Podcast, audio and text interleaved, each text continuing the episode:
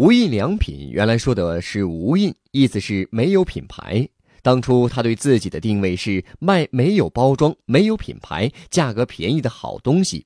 但是这样的定位让无印良品在日本根本做不下去，因为再怎么便宜，它也是便宜不过那些百元店。这种情况让无印良品不得不迭代品牌。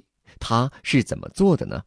无印良品把自己的定位从便宜转为设计，它还是卖杂货，但不说自己是最便宜的杂货了。无印良品去请了全日本第一流的设计师，让他们去设计日常生活中那些最小、最不起眼的杂货。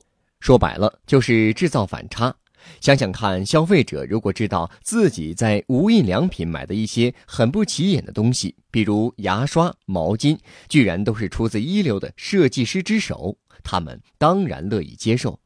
其实，日本是一个相对进化很缓慢的市场，但即使是这样一个市场，一个品牌想要持续生存，也需要更新和迭代。相比来看，中国企业就更得进行品牌迭代了。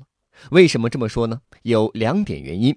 第一个原因是中国的出生人口数量在不断减少，根据数据统计。八零后的人口数量大概是一点九亿，九零后的人口数量一点七亿，零零后不到一点六亿，是在逐渐减少的。可想而知，如果一家企业一直针对同一年龄群的价值观，坚持自己的品牌定位，即使做得很完美，它所面临的市场也会以每年一两千万的速度不停的缩减。因此，要想市场不萎缩，企业必须考虑品牌迭代。比如，你可以做一个新的子品牌，去跟随中国人口结构中最宽的那个市场。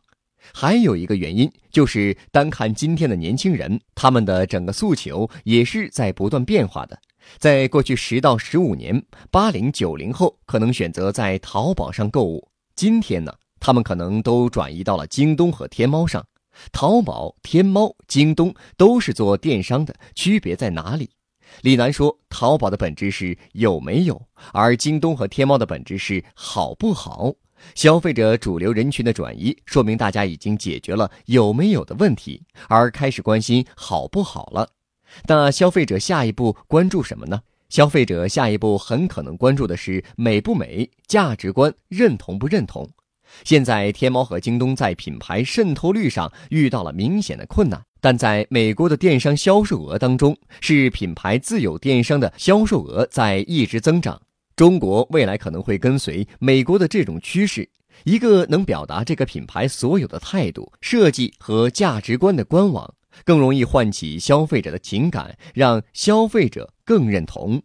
关注微信公众号“野马创社”，获取更多创业干货。